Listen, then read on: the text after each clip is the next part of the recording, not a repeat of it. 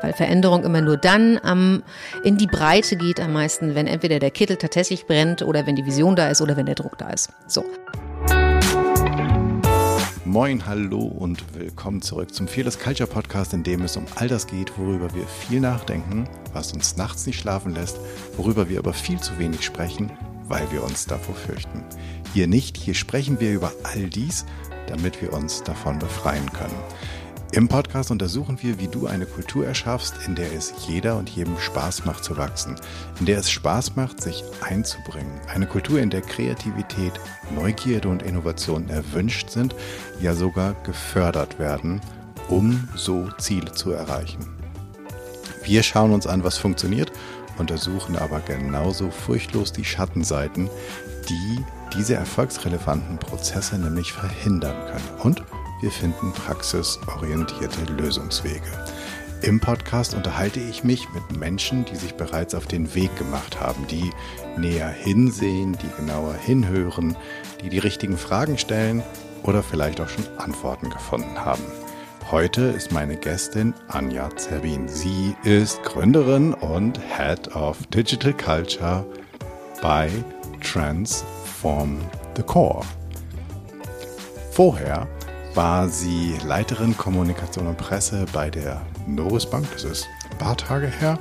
Und ähm, danach war sie verantwortlich für den Kulturwandel bei der Postbank und sie war Head of Digital Culture. Aber was sie da alles genau gemacht hat, das erzählt sie uns am besten selbst. Ich freue mich, dass sie hier ist und dass sie sich die Zeit für uns nimmt. Ähm, herzlich willkommen, Anja. Stell dich doch selbst unseren ZuhörerInnen noch einmal vor. Hallo Jan. Ähm, ja, schönen guten Morgen an alle da draußen, die sich heute was anhören wollen zu wenig Angst mehr Mut. Wie auch immer. Du sagst Furcht, ich sag Angst.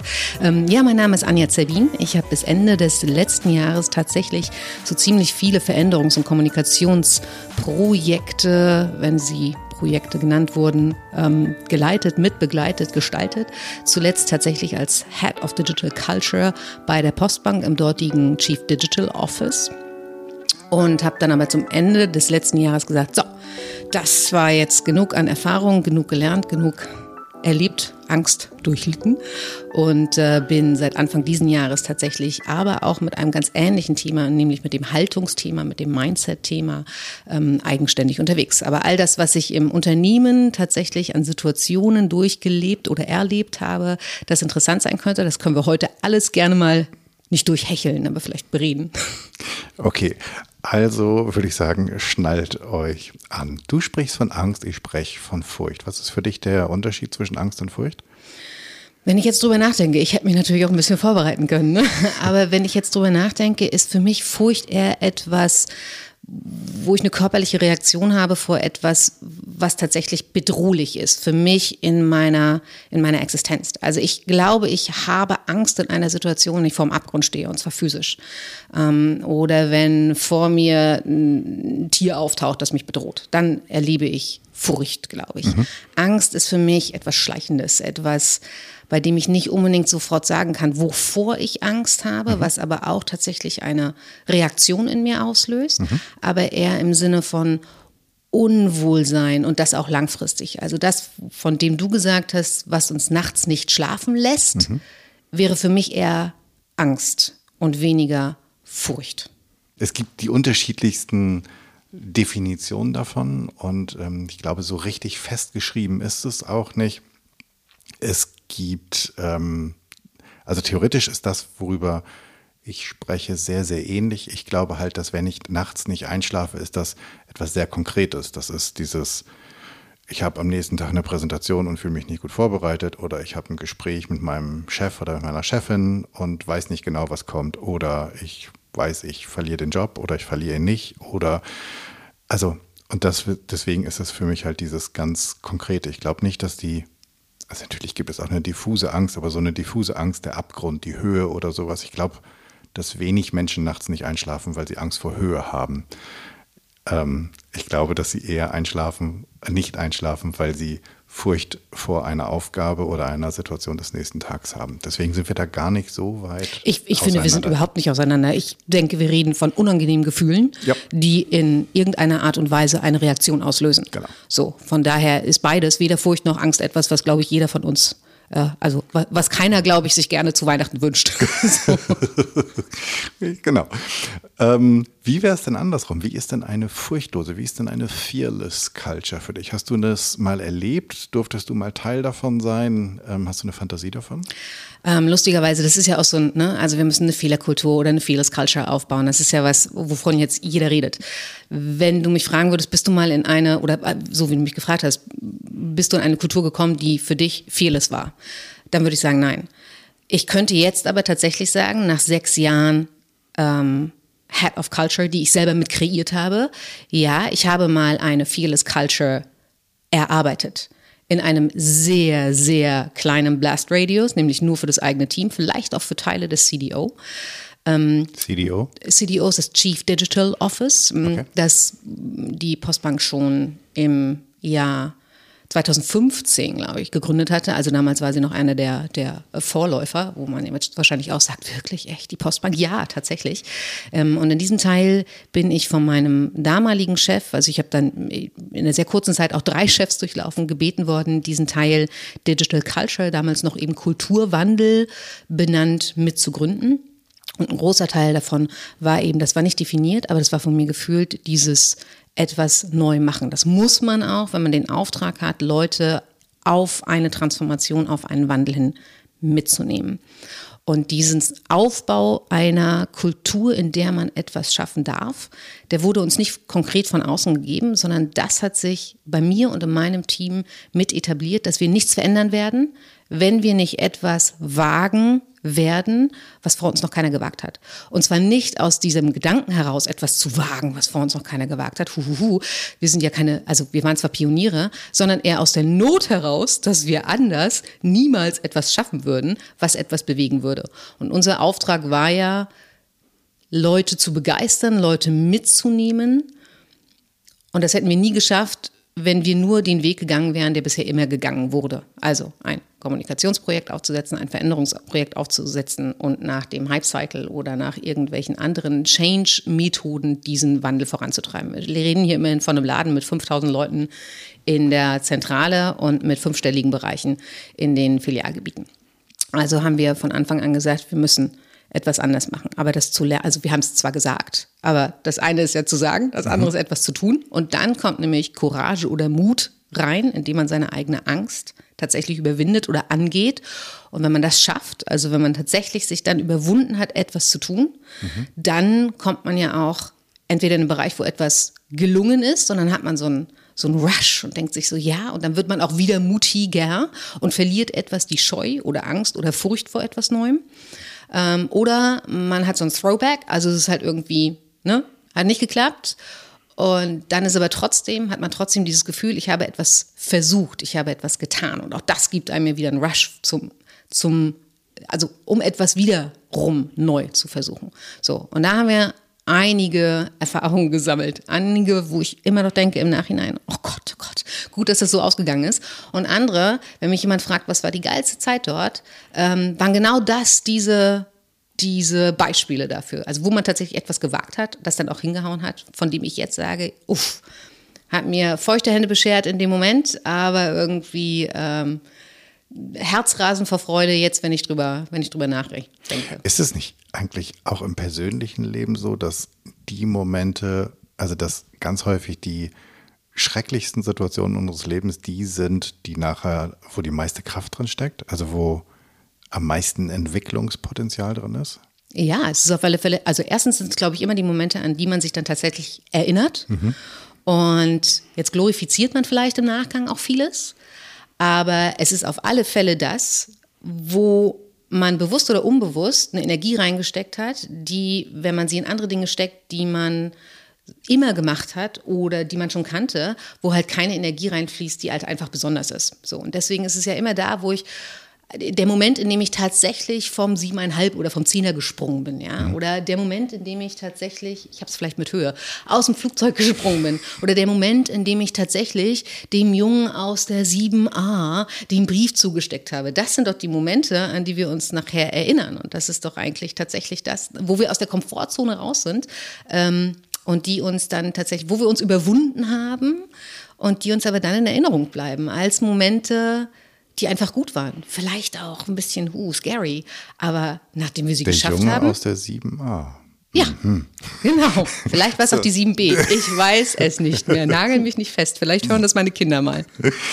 ähm, du hast eben gesagt, es gab so ein paar Momente, wo du gedacht hast, oh Gott, oh Gott, oh Gott, hätte auch schief gehen können. Ähm, und du hast gesagt, ihr habt das Ganze begonnen, damit etwas neu zu machen. Können wir das mal einen Ticken konkretisieren, was das bedeutet? Ja, klar. Also als erstes waren wir im Bereich, ähm, wir waren drei Leute insgesamt für den Bereich Digital Culture mit diesem Riesenauftrag. Und als erstes waren wir nichts weiter außer ein Kästchen auf einer PowerPoint-Diskussion ähm, äh, oder Chart, in einem mhm. Org-Chart quasi. Mm, und das ist Papier und ist Papier, aber am Ende ist es noch nichts Konkretes.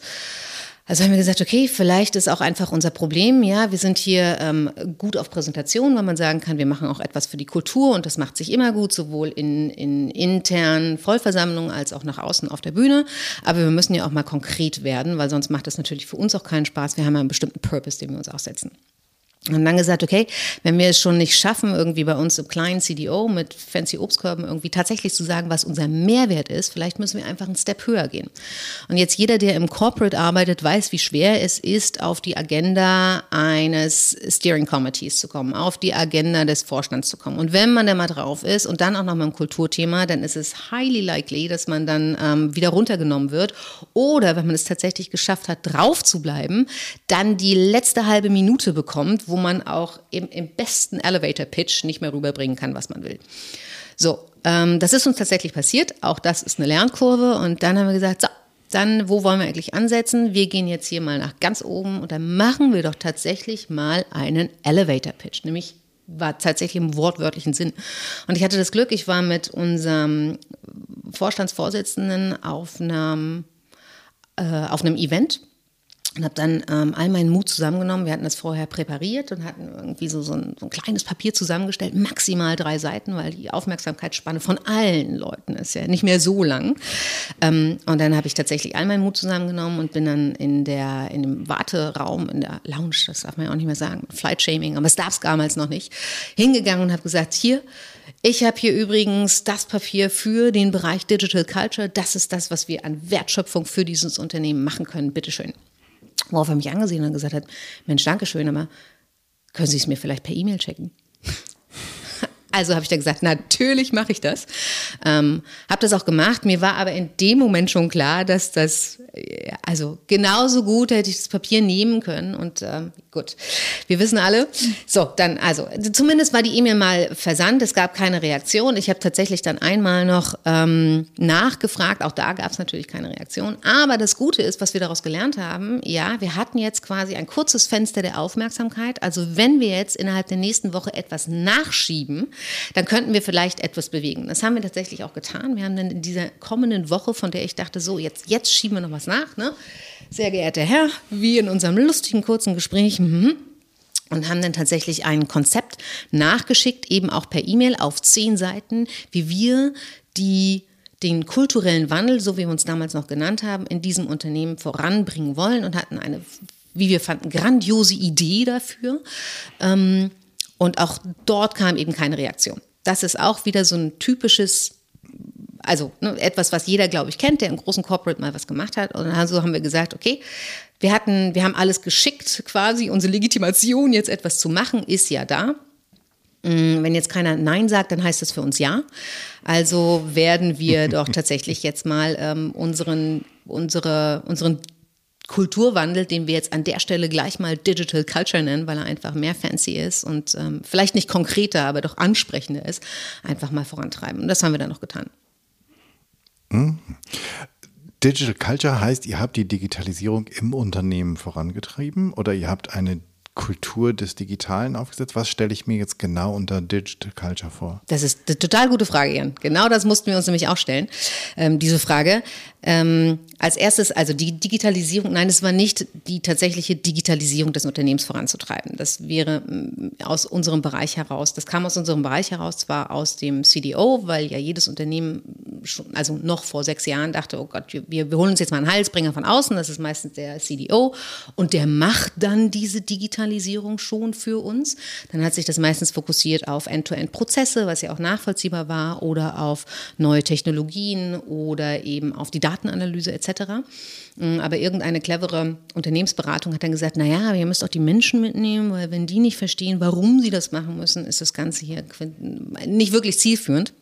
Also hat man eben die vierte Säule in dieser Digitalisierungsstrategie Kulturwandel mit einbezogen. So, aber das war, wie ich vorhin schon sagte, das war alles, was wir an Legitimation jemals hatten.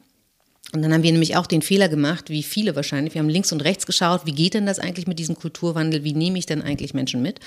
Und haben sehr, sehr viele Konzepte eben schön geschrieben, ja, PowerPoint, Schlachten hin oder her, zu neuem Führungsverhalten, zu neuem kollaborativen Zusammenarbeiten, zu neuem Lernen, zu ähm, der Infrastruktur, die eben eine digitale Kultur beinhalten muss. So, was ist aber passiert? Wir sind mit diesen tollen Konzepten zu all unseren Kollegen von HR, vom Marketing, von der Kommunikation, von der IT. Und die haben alle gesagt, mh, sehr interessant, aber ganz ehrlich, ist nichts Neues und äh, vielleicht hättet ihr mal vorher mit uns reden sollen. Völlig in Ordnung, das macht man eben so. Was, welchen Fehler haben wir gemacht? Wir in unserem Silo dachten irgendwie, wir haben die Weisheit jetzt mit Löffeln gefressen. Digital Culture, alles Mögliche kennen wir ja alles. Wir sind, sitzen hier auf Fancy rum und hatten eben auch da eine harte Lernkurve, dass wir wieder ein halbes Jahr verschwendet haben im Prinzip, um Dinge zu machen, von denen wir dachten, dass sie toll sind, wo wir aber die Meinung der anderen und vor allen Dingen auch den, den Arbeitsalltag und die Aufträge unserer anderen Bereiche überhaupt nicht mit einbezogen haben. Und haben dann gesagt, vielleicht sollten wir uns tatsächlich nochmal hinsetzen und sollten mal unser eigenes Why definieren weil mit der Zeit, in der wir zwar ziemlich viel gemacht haben, aber niemand von uns Ergebnisse gesehen hat, wurden wir natürlich immer angreifbarer und immer mehr in die Bedrängnis gebracht, dass wir unsere eigene, unseren eigenen Purpose mal äh, oder unsere eigene Wertschöpfung, die wir fürs Unternehmen leisten, doch einfach mal klar machen sollten. Mhm. So, und dann haben wir uns hingesetzt und haben gesagt, was ist eigentlich unser Why, was ist eigentlich unser Purpose und sind dann hingekommen, dass wir von diesem großen, alle Leute mitnehmen und von der Transformation begeistern und so weiter, dass das im Prinzip nicht unser Auftrag sein kann. Also nicht als mittlerweile fünfköpfiges Team, sondern dass wir konkret werden müssen. Und dann haben wir gesagt, was ist denn unser Auftrag tatsächlich? Und haben es definiert als die Notwendigkeit zur Veränderung klar machen. Und als dieses Why für uns klar war, konnten wir dann auch unser How definieren. Und wie machen wir das? Wie machen wir Notwendigkeit zur Veränderung klar? Indem wir tatsächlich Impulse geben und aufklären, was eigentlich neues Arbeiten ist und wie es funktioniert, indem wir neues Arbeiten erlebbar machen und indem wir die Leute miteinander vernetzen. Und als wir diese vier Säulen für uns klar hatten, konnten wir dann mit allen anderen ähm, Bereichen herum, auf diesen vier Säulen unsere What's, also alle unsere Formate, die wir schon mal angedacht haben, die aber nie tatsächlich in einem, in einem, in einem Gefäß waren, nie tatsächlich im Kontext waren, wirklich zielführend umsetzen.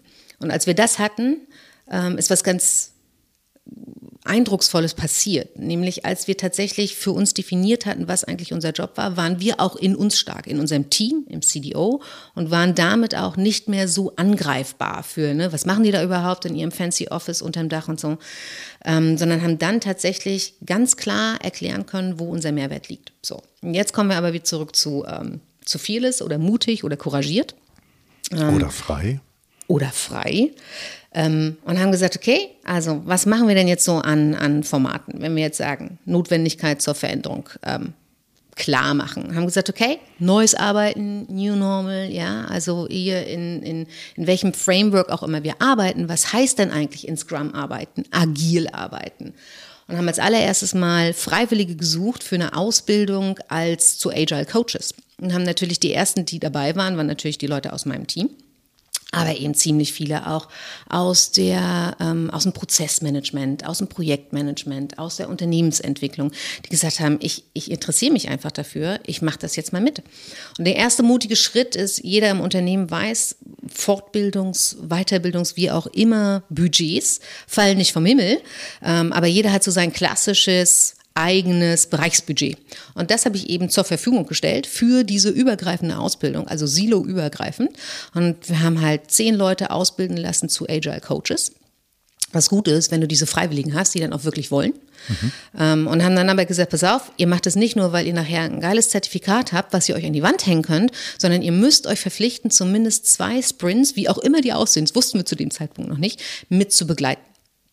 Mm, und ähm, die Leute sind nicht abgesprungen, weil sie wirklich Bock darauf hatten, weil sie gesehen haben, ja, wir müssen hier auch tatsächlich selber lernen, wie das funktioniert. Ähm, sonst brauchen wir nicht klug herreden. Und haben halt diese Liga, wie wir sie genannt haben, weil sie von hinten so schön agil heißt, gegründet mit diesen zehn Leuten und haben sie über ein halbes, dreiviertel Jahr ähm, mit einem Partner aus München ausbilden lassen. Und haben dann gesagt, so, jetzt brauchen wir aber noch Leute, bei denen wir hier irgendwie Agile Coaches sein können und sind dann auch wieder mit einer kleinen mutigen Aktion in diesen Riesenkonzern gegangen und haben gesagt, wer auch immer neben seiner Linienfunktion ein Projekt hat, dass er mit dem herkömmlichen, ich beantrage ein halbes Jahr vorher ein Budget, ich gehe durch das Steering, ich lasse es mir zur Hälfte kürzen und versuche dann mit der Hälfte der Leute auch noch was zu machen. Wer dieses Projekt mal anders lösen will, der kann zu uns ins CDO kommen. Wir begleiten ihn in einem Sprint von einer bis drei Wochen.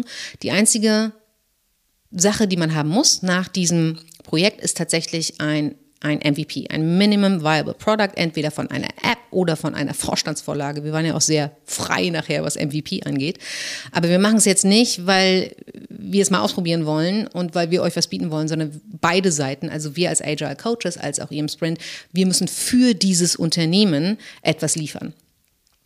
Und die Aktion dafür war, jeder kennt es auch, es gibt immer einen Verteiler, mit dem erreicht man alle Leute, aber nur ein Bereich darf sie nutzen. Und das ist so die, meistens die, der, das Vorstandssekretariat ähm, oder vielleicht auch noch die interne Kommunikation für etwas.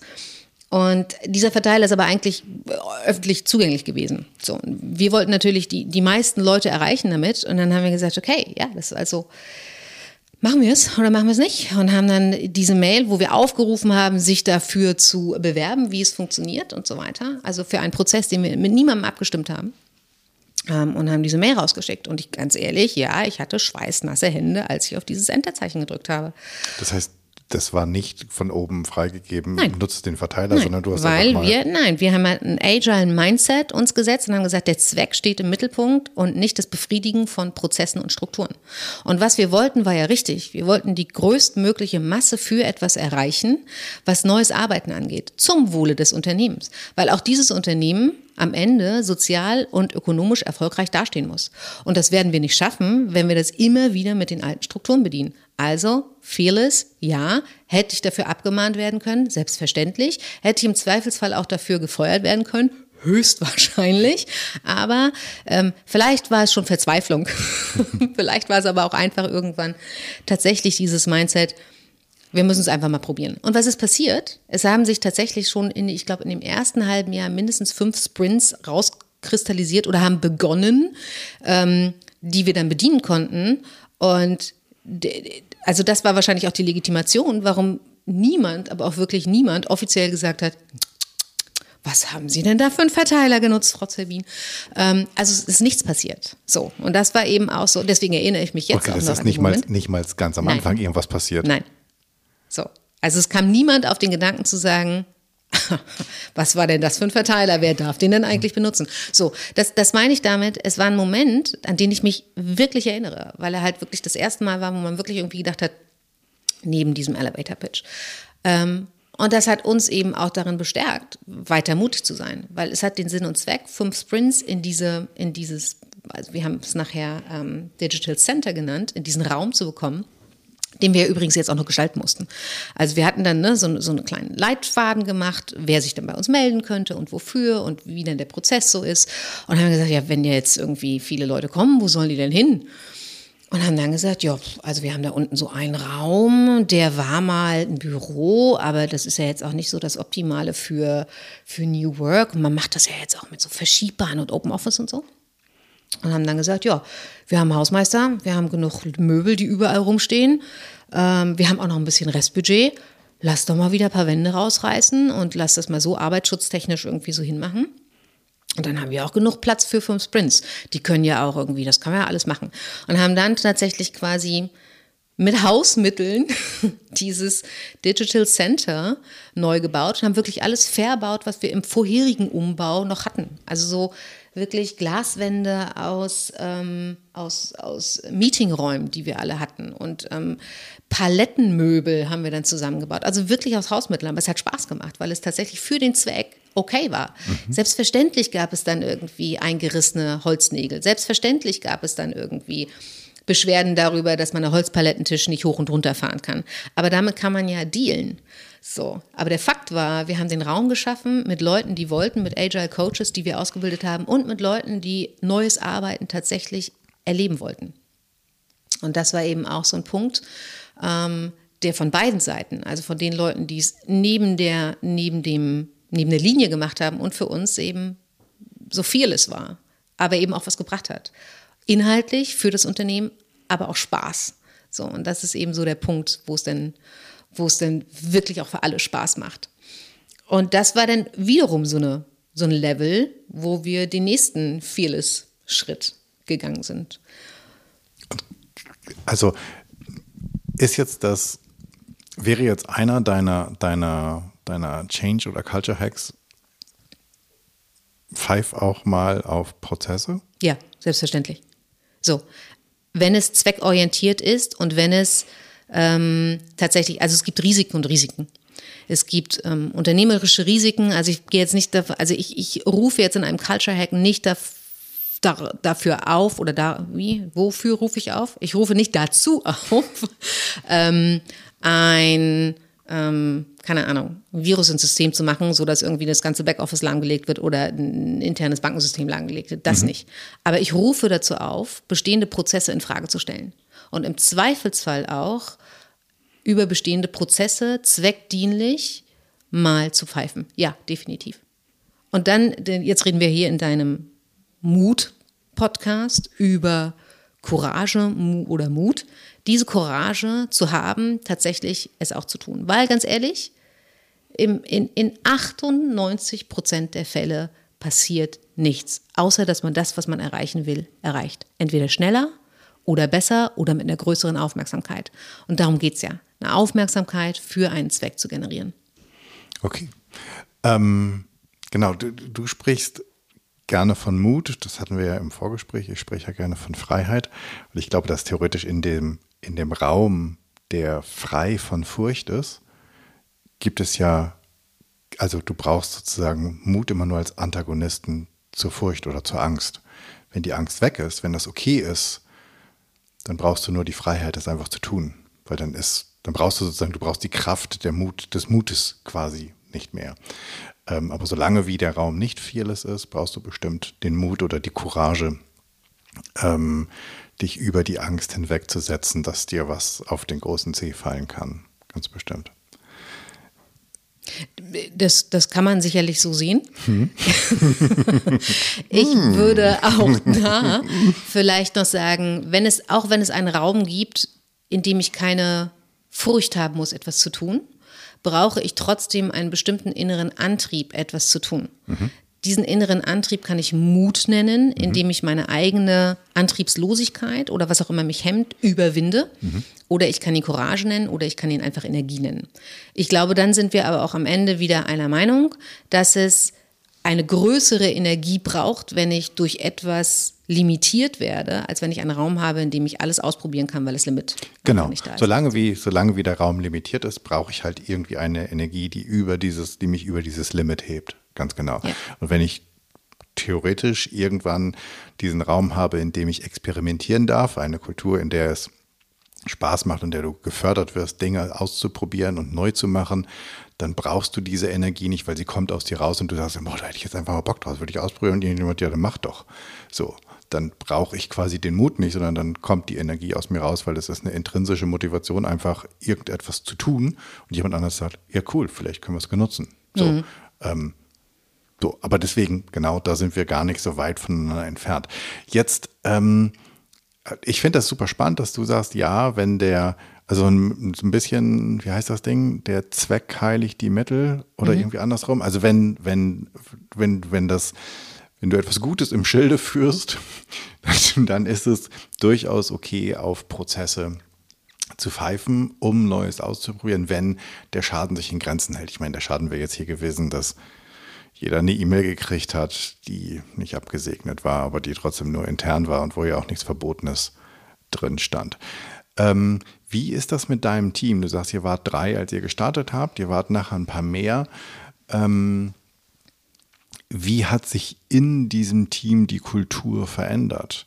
Dieses mutig sein, hat das, hat, war das merkbar? Habt ihr das irgendwie gemessen?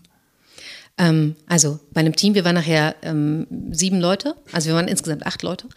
Mm, ich habe jetzt, ich jetzt keinen Prozess zum Mutmessen aufgesetzt, aber bei so, bei so einem Team merkst du ja sehr, sehr schnell, wie weit sich Leute trauen, etwas A zu sagen oder B tatsächlich zu tun. Mhm. Mm, und wir haben angefangen mit zwei Leuten, die sehr, sehr prozessgetrieben waren logischerweise, die sind so sozialisiert worden, ja, 30 Jahre in dem Unternehmen, ähm, dann ist es eben so und man stellt Dinge auch nicht mehr in Frage. Mm, und den Rest des Teams hatte ich die, das Glück, mir das auch noch zusammenstellen zu können. Da waren zum Teil Teammitglieder dabei, die ohnehin aus einem Raum kamen, wo man wo man nicht so sehr in diesen Prozessen verhaftet war, also die schon ohnehin mehr Freiheit, wie du es nennst, für sich gefühlt haben, etwas auszuprobieren. Aber was ich auf alle Fälle gemerkt habe, ist, dass ähm, spätestens nach einem oder zwei Jahren wir auch bei der Gestaltung der Formate, dass da viel mehr Mut war, dass sie eigenständig etwas ausprobiert haben, ohne sich abzusichern. Und das ist ja auch immer so ein Teil von Mut. Ähm, es ist das eine, sich auszutauschen, um etwas besser zu machen. Es ist das andere, sich abzusichern. Und ein mhm. Unternehmen wird ja immer noch die meiste Zeit darauf verwendet, irgendwie die Gestaltung von Ergebnissen zu kontrollieren und vor allen Dingen auch sich abzusichern. Mhm. Und das war bei uns nicht mehr gegeben. Also wir hatten natürlich dann das, das Framework, wir hatten einmal ein Weekly, wo jeder tatsächlich in, innerhalb von fünf Minuten sagt, was für ihn in dieser Woche ansteht. Also wir haben uns das so ein bisschen aus allen Frameworks zusammengesucht. Mm. Und dann gab es danach immer einen Austausch, da wurde aber nicht um Erlaubnis gebeten, sondern es wurde diskutiert, was jetzt die höchste Priorität entweder hat oder welchen Weg man gehen könnte. So, und dieses nicht um Erlaubnis bitten habe ich tatsächlich konkret messbar gesehen an weniger E-Mails, die ich gekriegt habe, weniger Trello, ich warte auf Freigaben und mehr Dingen, von denen ich dachte, wow, das hätten sie sich aber vor zwei Jahren auch noch nicht getraut. Ich habe es an der Sprache gesehen, die messbar anders wurde. Ich habe es an der Vielfalt der Formate gesehen und ich habe es auch an der Vielfalt der Ideen gesehen, die nachher kamen. Also deswegen kann ich für dieses Team sagen, dass wir eine Fearless Culture geschaffen haben, weil ich auch wirklich sehr, sehr häufig am Anfang gesagt habe, traut euch, also wirklich auch dieses traut mhm. euch, was soll denn passieren? Ich werde euch nicht auf den Marktplatz stellen und mit Tomaten bewerfen. Im Zweifelsfall, wenn es etwas Hierarchisches gibt, wo Druck aufgebaut wird, bin ich immer noch zwischen euch und puffer das ab, weil das ist meine Rolle als Teamlead, das abzupuffern. Und drittens werdet ihr selber sehen, dass man noch mehr Spaß haben kann, wenn man sich Dinge traut. Und das, das war so messbar, ja, für mich. Mit dem Abpuffern musstest du das tun? Ich musste tatsächlich ab und zu mal rechtfertigen. Aber ich hatte auch das Glück, dass mein letzter CDO, also wir hatten dann drei Wechsel von CDOs, ähm, sehr offen war für Dinge, weil er dem, dem Mindset gefolgt ist, dass man eben, also dass wir A, einen Druck haben, tatsächlich prozessual schneller zu werden, dass wir einen anderen Mindset brauchen, dass wir Dinge anders, also an Dinge anders herangehen müssen und auch Dinge mal ausprobieren müssen. Von daher hat er mir sehr, sehr viel Freiheit gewährt. Ähm, und von daher kam der Druck nicht. Der Druck kam nachher eher aus anderen Seiten, also von so Bereichen, ähm, wo nachher nicht klar war, aber das ist doch ein Kommunikationsteil, warum machst du das denn? Oder das ist doch eher ein HR-Teil, warum machst du das denn? Also dieses Rechtfertigen von dem, was man tut und dieses Mindset reinbringen. Es geht nicht darum, ob das dein Tanzbereich ist oder mein Tanzbereich ist. Es geht nicht darum, ob es in einem Org-Chart, in der Beschreibung der Aufgaben deine, deine Rolle, deiner Rolle entspricht oder meiner Rolle. Es geht darum, dass wir neues Arbeiten erlebbar machen. Und das beinhaltet auch, dass wir bisherige Prozesse und Strukturen zu Arbeitszeiten besprechen und auch gemeinsam besprechen. Auch mit dem Betriebsrat von mir aus gemeinsam besprechen.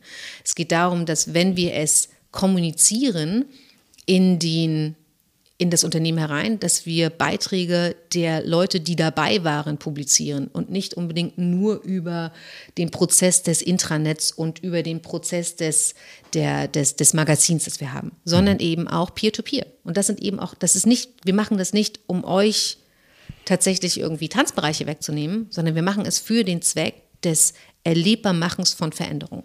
Das heißt, es hört sich so ein bisschen wie so kleine Silo- oder Grabenkämpfe zwischen den Abteilungen an. Selbstverständlich. Aber ich meine, es wäre ja auch lächerlich zu sagen, dass es das überhaupt nicht gab. Ähm, wir sind, also auch wir sind da reingetreten in die Falle. Ja, also selbst wenn wir immer gesagt haben, wir müssen irgendwie siloübergreifend und reißt die Mauern ein und so, haben wir natürlich genau das auch getan. Also wir haben zum Beispiel ähm, eine Plattform erschaffen, die für den Austausch, eine Kollaborationsplattform, die für den Austausch gedacht war in denen wir aber aus Furcht vor der Diskussion mit den Kollegen der Kommunikation oder aus Furcht vor der Diskussion mit den Kollegen von HR oder weil wir einfach nicht dran gedacht haben, diese Plattform nur bei uns im Silo gebaut haben. Mit dem Ergebnis, dass sie natürlich null Akzeptanz in der Breite hatte, sondern nur in der Peer Group, die auch noch mitgearbeitet hatte. Aber was haben wir gemacht? Genau in die gleiche Falle getreten. Die Leute nicht vorher mit eingeladen, die Leute nicht vorher mit, mit reingeholt. Dabei waren da Leute dabei, die das gerne mitgemacht haben, weil es war auch für ihren Zweck, für HR, für Kommunikationsthemen ein Podium, ein Level gewesen wäre, womit man hätte zusammenarbeiten können. Natürlich sind wir in genau die gleichen Fallen getreten, klar. Also bedeutet das, dass ich zum einen das Go von ganz oben brauche, damit das Ganze irgendwie funktioniert und zum zweiten ich ganz früh anfangen muss, in der Breite mir Mitstreiter zu suchen? Das bedeutet auf alle Fälle, wenn es ein offizielles Go von oben gibt, wenn es ein Commitment ähm, des höchsten C-Levels gibt, dann geht jede Veränderung selbstverständlich schneller, weil Veränderung immer nur dann am, am, am, in die Breite geht am meisten, wenn entweder der Kittel tatsächlich brennt oder wenn die Vision da ist oder wenn der Druck da ist. So, ähm, wir hatten das ja nicht, habe ich ja vorhin schon gesagt, und wir hatten mühsam damit zu tun, unseren kleinen Blast Radius so auszubreiten, dass er in die Breite geht, sodass wir tatsächlich in der Wirksamkeit ähm, größer wurden. Entweder man schafft es mit Druck von oben, sodass du sofort die Wirksamkeit, die Aufmerksamkeit und die, die Wirksamkeit in der Breite hast, oder du machst es eben grassroot-mäßig von unten. Das kostet viel mehr Energie, das kostet viel mehr Zeit und vielleicht ist die Wirksamkeit mit dem, was du wolltest, in der Zeit, in der es wirkt, vielleicht auch gar nicht mehr das, was du eigentlich erreichen wolltest oder solltest. So, deswegen natürlich mit dem Commitment vom C-Level geht alles einfacher. Und natürlich, wenn die Breite mitmacht, aus welchem Grund auch immer, weil sie es will oder weil sie es muss, dann ähm, ist die Wirksamkeit natürlich auch schneller da. Aber das wäre dann, oder das ist eine ideale Welt, die hatten wir vor sechs Jahren noch nicht. Die gibt es heute, Gott sei Dank, ich glaube, also bei Großunternehmen ohnehin, weil die Zeit einfach reif ist oder weil in den letzten sechs Jahren eben auch die Erkenntnis gereift ist, und nicht nur Lippenbekenntnis, Erkenntnis, sondern tatsächlich Umsetzungserkenntnis. Das wäre jetzt genau meine Frage gewesen. Genau, Wie sieht denn da der, der Anteil Lippenbekenntnisse zu wirklich, wir wollen was verändern? Ich glaube, der Anteil Lippenbekenntnis zu, wir wollen wirklich etwas verändern, ist immer noch, das Lippenbekenntnis ist immer noch größer als der tatsächlich bekennende Anteil, aber er ist schon wahnsinnig, wahnsinnig, der, der bekennende und ich mache wirklich etwas, ist schon wahnsinnig gewachsen ich habe jetzt überhaupt kein Gefühl, wenn ich das prozentual machen sollte. Ich habe das, ich habe das Gefühl, es gibt eben mehr, also mittlerweile extrem viele kleine Bereiche, die mit genau diesem Auftrag beauftragt sind, die aber, wenn man sich mit ihnen unterhält, und ich mache das im Rahmen von verschiedenen Roundtables, die alle noch vor dem gleichen, ähm, vor dem gleichen Problem stehen dass sie eben sehr viele auch Räume gestalten durften und auch sehr viele Teams machen durften, die dann alle fancy Titel und fancy Pseudo-Aufträge haben.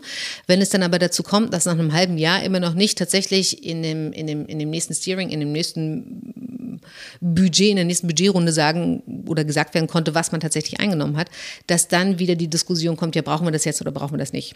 Und dass diese Räume und diese Projekte gerne genommen werden, um zu sagen als Feigenblatt, wir machen ja etwas, aber dass das Mindset dahinter immer noch nicht ist, wir machen es, weil es wirklich was bringt, sondern immer noch ist, wir machen es, weil wir gehört haben, dass wir es machen müssen und weil es auch einfach schön auf Bildern aussieht. Heißt das, ähm, dein Tipp wäre, wenn du die Chance bekommst, ähm, äh, so, so, so, ein Ticket oder so, so einen Raum zu gestalten, such dir etwas, wo du ganz schnell Wirkung zeigen kannst, damit das Projekt das Feigenblatt nicht bei der nächsten Sparrunde weggenommen wird? Absolut. Also ich meine, ich würde nichts machen, was nicht wirklich eine Wirksamkeit erzielt. Nee, aber du hast ja auch selbst angefangen und eure Wirksamkeit hat ein paar Tage gedauert, bis sie dann da war. Ein paar Monate, Jahre, fast. Ja, nein, also, also mein Tipp wäre auf alle Fälle, komm in die Sichtbarkeit und komm in die Wirksamkeit. Und ähm, gibt es dafür ähm, einen Hack, eine Blaupause? Also ist das, ist das komplett projektabhängig, ist das unternehmensabhängig oder würdest du sagen, okay, wenn ich mir das alles angucke, was ich selbst gemacht habe, was ich gesehen habe, so kommst du in die Sichtbarkeit? Ich glaube, dass alles, was wir machen, immer Kontext bezogen ist. Also es muss passend sein für die Situation, in der man selber ist. Und es muss passend sein für das, was man tatsächlich erreichen will oder tatsächlich erreichen soll. Als allererstes würde ich sagen, mach dir klar, was du tatsächlich erreichen willst. Und das ist jetzt, ne, das sagt man und hört man jetzt auch seit zwei, drei Jahren, mach dir dein eigenes Why klar. Aber ganz ehrlich, es ist verdammt schwer, das zu machen. Und wenn man in einem Team fragt, was ist eigentlich euer, was ist eigentlich euer Why, kriegt man höchstwahrscheinlich sehr, sehr verschiedene Antworten. Aber wenn das für alle klar ist und für alle verständlich ist, kann man eben sehr schnell sein How und sein What ähm, daraufhin abstimmen. Und dann ist es auch einfacher, mal zu sagen, nein, das mache ich nicht, weil es nicht in unser, weil es nicht darauf einzahlt, wofür wir eigentlich arbeiten, auf unseren Purpose. Das ist etwas, was allgemein, was ich sagen würde, das allgemeingültig ist. Alles andere ist immer kontextabhängig. Und da muss man für sich klar machen, was will ich erreichen, wie kann ich das erreichen und was genau tue ich da, also sollte ich dafür tun. Da gibt es für mich keinen Tipp. Der einzige Tipp ist, und deswegen sitzen wir ja auch hier, traut euch einfach. Also dieses einfach, einfach machen. Ähm, dann wäre der Tipp, also tatsächlich Prozesse, Titel, Pseudo-Aufträge ähm, in Frage zu stellen. Hm, dann wäre der Tipp noch eben, ähm, also es geht bei nicht nur um die Sichtbarkeit zu sein. Also wir haben auch den Fehler gemacht, dass wir irgendwann mal links und rechts alles angenommen haben, was aber auch überhaupt nicht in unseren eigentlichen Purpose fiel. Mhm. Nur wollten wir tatsächlich geliebt werden und sichtbar sein, wie äh, ein HR-Bereich, wie ein COO, den niemand jemals in Frage stellen würde. Er hat aber eigentlich auf unseren Purpose überhaupt nicht eingezahlt. Wir hatten zwar wahnsinnig viel zu tun, aber es war ein diffuses Arbeiten nicht für unseren Zweck. Deswegen auch da, es geht nicht darum, viel zu machen und sichtbar, also es geht schon darum, sichtbar zu sein, aber immer passend zu dem, was man erreichen will. Ähm, und es geht höchstwahrscheinlich auch darum, es tatsächlich dann einfach zu machen. Und ist das der Ansatz, den du jetzt mit Transform the Core. Transform the Core. Transform. Mann, warum habe ich denn da so ein Dings hängen? Äh, transform the Core. Ich glaube, jetzt habe ich es. Ähm, hat ein bisschen gedauert. Ähm, womit du jetzt in Unternehmen gehst. Also ganz schnell das erstmal das Why, damit alle in dieselbe Richtung gehen und genau wissen, was sie annehmen. Ist das sozusagen das, womit ihr startet? Transform the Core ist eine Plattform, die tatsächlich auch noch in diesem CDO ähm, gestaltet wurde. Und zwar geht es bei Transform the Core im Kern darum, eine Initiative, ein quasi Concept Store für alle zu machen, die mit Transformation zusammenhängen. Also auch da war unser Ansatz, äh, warum machen wir das eigentlich nur für uns? Alle anderen Unternehmen haben doch genau die gleichen Probleme. Lass doch eine Plattform schaffen, in der wir alle unser Wissen reinbringen oder einbringen und jeder, der was braucht, kann sich aus dieser Plattform eben was rausnehmen. Und so ist es im Kern allerdings auch geblieben, dass wir sagen, all das, was wir gelernt haben, an welche Herangehensweise, welches Mindset, welche Formate, welche äh, Instrumente haben uns etwas gebracht und haben das darauf gesetzt und mit dem Partner, mit dem wir zusammengearbeitet haben, mit Coaches, mit ähm, Agile Coaches, mit äh, Team Coaches, die haben wir dort raufgenommen und auch Organisationsentwickler. Und diese Plattform läuft im Prinzip so weiter. Worauf ich mich aber, und das ist das, was ich dann auch für mich lernen musste, also auch dieses fokussiert bleiben, stay focused on one topic. Und das, was ich eben auch weitergeben kann, ist, ich habe mich dann eher fokussiert jetzt auf das Thema Mindset und Agile Awareness, um eben genau zu sagen, was muss eigentlich bei uns im Kopf passieren in bestimmten Situationen, damit wir tatsächlich ein Mindset erlangen können. Und ich glaube, jeder kann ein Mindset erlangen. Es geht nicht darum, seine Persönlichkeit komplett zu verändern, aber in manchen Situationen sich zu äh, bewusst zu machen, warum ich jetzt eigentlich so denke, wie ich denke und ob das jetzt ein Mindset ist, was für New Normal richtig ist. Und deswegen habe also wir machen Transform the Core noch weiter, aber eben tatsächlich so als Plattform, die davon läuft, dass jeder, also von, von Geben und Nehmen, ich selber gehe aber tatsächlich eher auf diese Mindset-Team und gehe halt in Unternehmen und mache mit denen an so einem ganz normalen Tag, wenn sie halt so von Meeting bis zur Entscheidungsfindung etwas, etwas haben, gehe ich mit denen durch und sage dann tatsächlich irgendwie so, okay, und warum war jetzt das Erste, was du bei der Idee gesagt hast, geht nicht weil? So, um dann irgendwie an ganz konkreten Situationen zu sagen, anstatt sofort zu sagen, nein, geht nicht, kann man ja auch sagen, nehmen wir mal an, wir gucken uns das bestmöglichste Szenario aus, dann gucken wir uns die Risiken an und dann gucken wir, wie wir es tatsächlich umsetzen können. Das ist so das, was ich mit Agile Awareness nenne. Also auch tatsächlich im weitesten Sinne auch was mit Mut oder Courage oder Freiheit schaffen zu tun hat. Also diese Mindset-Haltungsthemen. Und das machst du dann mit Teams oder mit äh, Führungskräften, mit Verantwortlichen oder? Das mache ich mit jedem, der denkt, dass dieses Thema für ihn relevant ist. Und es gibt Führungskräfte, die machen das gleich im ganzen Team. Mhm. Es gibt Führungskräfte, die machen das erstmal für sich, weil sie eben sagen, ich habe jetzt irgendwie so, oh, jeder spricht hier von Mindset und ich habe überhaupt nicht so, dass ich weiß gar nicht so genau, was das so sein soll. Und, ähm, und es gibt ähm, Indiv also Menschen, Individuen, Personen, die halt einfach sagen, mich interessiert das Thema. Und ganz ehrlich, ich brauche ja einfach mal so eine, ich brauche einfach mal eine Idee, was da eigentlich dahinter steckt, weil jeder redet von Mindset, Haltung, Attitude. Und was soll das eigentlich? Wie kann ich das für mich im Alltag anwendbar machen? Meinst du, dass wir bei diesem Thema Mindset oder Haltung ähm, einen besonderen Nachholbedarf haben, gerade im internationalen Vergleich?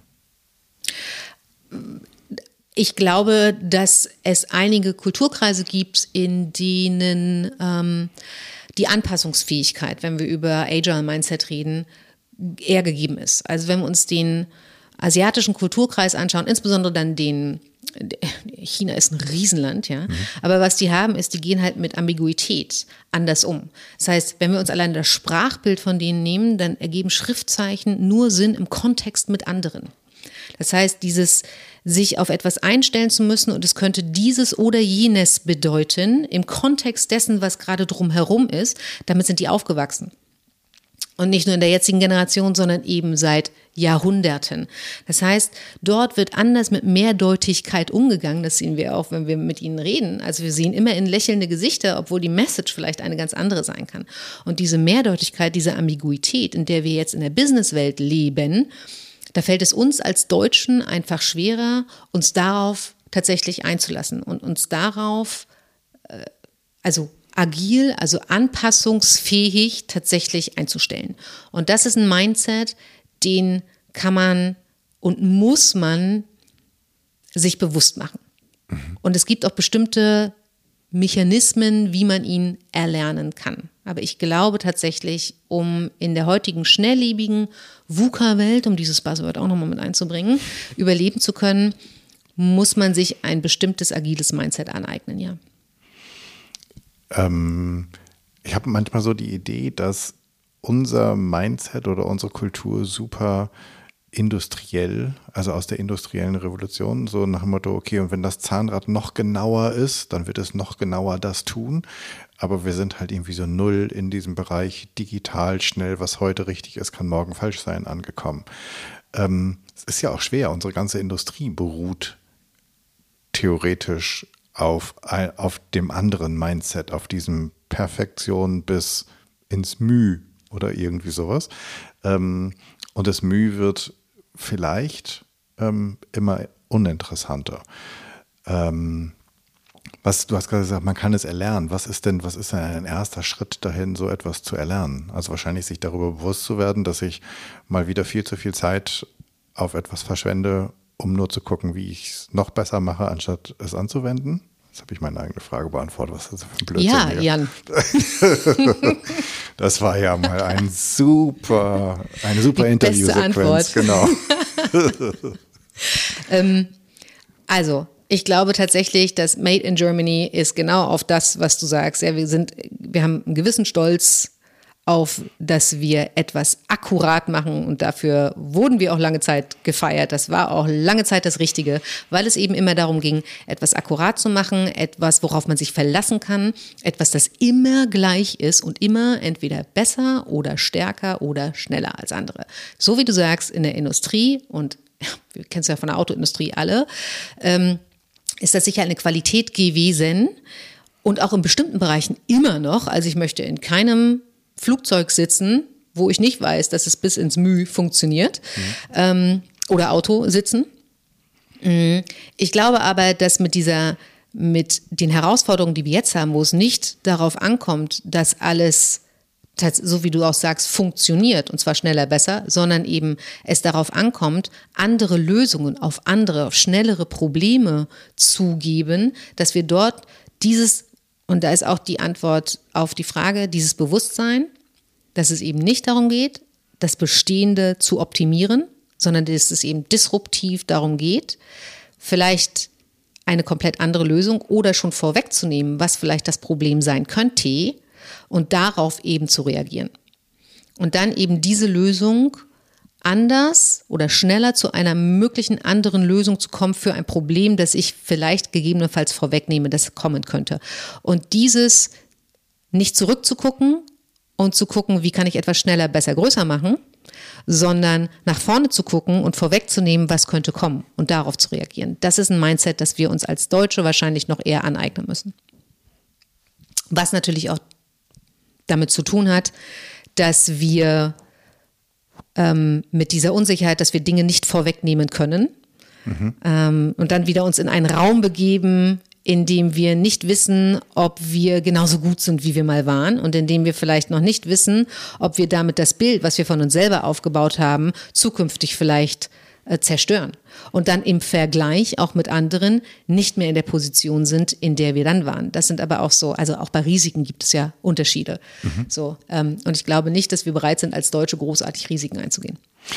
Nee, besonders dann nicht, wenn sie die Möglichkeit zum Scheitern bieten. Wobei mein Eindruck ist, dass wir bei dieser wie heißt das, Risikoaversität, die wir haben, das größere Risiko aus dem Auge verlieren, nämlich dass wir einfach den komplett am, am, falschen Gleis stehen, weil wir so pünktlich auf Gleis 3 sein wollen, dass wir irgendwann mitkriegen, okay, die ganzen Züge fahren auf Gleis 7. Ja, das stimmt.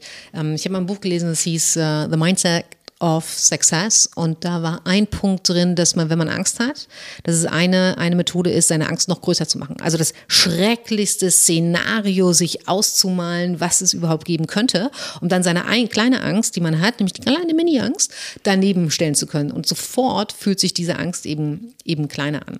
So, ähm, vielleicht müssen wir auch lernen, tatsächlich das mal zu machen und zu sagen, wir sind doch gut. Also was, was ist eigentlich unser Problem hier? Mhm. So, ähm, aber dieses persönliche, diese persönliche Angst, dass ich irgendwie so im Ansehen anderer dann irgendwie runtergehen könnte, das ist eben auch so eine, so eine eigene Einstellungssache auch. Auch da ist wieder Mindset.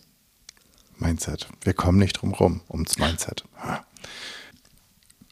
Sag mal, wenn ich jetzt als Zuhörerin des Podcasts irgendwie entweder zum Thema Mut oder zum Thema ähm, Mindset oder zum Thema Hacks irgendwie mehr wissen will. Ich will mit dir in Kontakt kommen. Wie, wie geht das? Also wo, wo finde ich dich? Ähm ja, ich bin, ich bin leider noch nicht so wie du, Jan, auf allen gängigen Podcast-Portalen zu finden. Das stimmt nicht ganz. Also man findet mich natürlich unter anjazerbin.de. Ähm, und um dort die ähm, Vorträge zu ähm, hinterlegen, die ich ja schon mal zum Thema Mut gehalten habe, gibt es eben auch einen YouTube-Kanal. Aber eigentlich findet man mich in, äh, auf LinkedIn oder unter anjazerbin.de. Okay, findest du alles in den Show Notes. Und jetzt zu den drei Abschlussfragen. Wenn ich eine Bühne baue und ich lade dich ein zu sprechen vor 100 Menschen, worüber möchtest du reden und wen soll ich für dich einladen? Jan, wenn du für mich eine Bühne bauen würdest, die bräuchtest du nicht bauen, weil ich würde inmitten von Leuten sitzen, die oder stehen, besser gesagt, damit sie mich sehen, die tatsächlich, das ist mir eben in unserem Gespräch gekommen, etwas zum Thema Mut oder auch Mindset hören wollen. etwas, die, die so ein bisschen Inspiration haben wollen, oh, ich muss hier was machen, aber ich traue mich nicht. Und die von anderen wissen wollen, wie ist es, wenn man tatsächlich den Mut hatte, in einem Unternehmen etwas zu machen und vor allen Dingen, was waren die Reaktionen? Um dann zu sagen, und wie kann ich eigentlich in klitzekleinen Situationen im Alltag mitkriegen, ob das die richtige Einstellung ist. Ich glaube, Mut und Mindset sind so meine Themen. Und wer sitzt da drin? Ja, alle, die es interessiert. Okay. Welches, bis, bis, bis ich die Bühne zusammengezimmert habe, ähm, welches, welches Buch sollen wir lesen? Welchen Film sollen wir sehen? Hast du einen Medientipp für uns?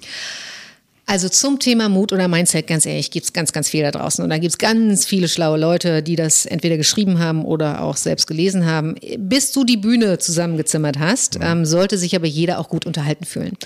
Und im weitesten Sinne äh, hat Katja Oskamp auch was zu Mut oder zu Mindset geschrieben.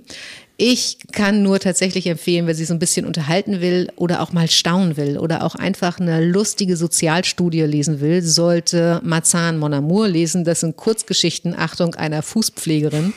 Und die sind sowohl unterhaltsam als auch mutig. Das klingt nach einem super Tipp. Ähm, ja, Jan, ja, etwas mehr Begeisterung. Ja, nein, ich, ich, bin, ich bin total begeistert. Ich werde das auf jeden Fall mal ähm, mir genauer angucken. Und äh, zur allerletzten Frage, wenn wir jetzt bis nächste Woche Dienstag, der die nächste Episode rauskommt, etwas neu machen sollen, etwas anders machen sollen, was wäre deine kleine Challenge für unsere ZuhörerInnen? Ähm, guck doch mal, dass ihr bis nächste Woche Dienstag eine Kleinigkeit macht. Das muss nicht das Mega-Ding sein, aber eine Kleinigkeit, von der ihr euch sonst nicht getraut hättet, es zu tun. Und sei es, dass man statt einer E-Mail mit fünf Leuten in CC einfach mal den Telefonhörer in die Hand nimmt. Sei es, dass man die fünf Leute einfach mal nicht in CC nimmt und trotzdem ein gutes Gefühl hat. Oder sei es, dass man einfach mal einen Report tatsächlich sagt, ich sehe hier den Sinn und Zweck nicht, ich mache nicht mit. Das ist eine steile Ansage. Ähm, okay, dann seid mutig da draußen. Anja, vielen Dank für deine Zeit sehr, und sehr gerne. Ähm, für all das Wissen, das du mit uns geteilt hast. Dankeschön. Gerne und eine gute Woche. Danke. Das war's. Ich danke dir fürs Zuhören. Ich hoffe, es hat dir gefallen und es hat dich neugierig gemacht und dich vielleicht inspiriert, einmal darüber nachzudenken, wie du furchtloser oder mutiger wirst, wie du eine Fearless Culture erschaffen kannst. Ich freue mich über dein Feedback und Ideen, was ich noch machen könnte, was ich besser machen könnte. Für mich ist dieser Podcast ein Herzensthema und dein Feedback bedeutet mir wirklich sehr viel. Wenn du noch ein Thema hast, von dem du meinst, das müsste mal besprochen werden und du bist eine gute Ansprechpartnerin oder du kennst eine oder einen, dann schreib mir doch bitte an podcast@ janschleifer.com. Abonniere diesen Podcast, wo auch immer du am allerliebsten Podcast hörst und bitte hinterlass mir eine 5-Sterne-Rezension bei iTunes, denn damit wird der Kreis derer, die diesen Podcast hören können, größer und wir können alle zusammen etwas verändern. Ich hoffe, du bist bei der nächsten Episode wieder dabei. Bis dahin, sei furchtlos, dein Jan.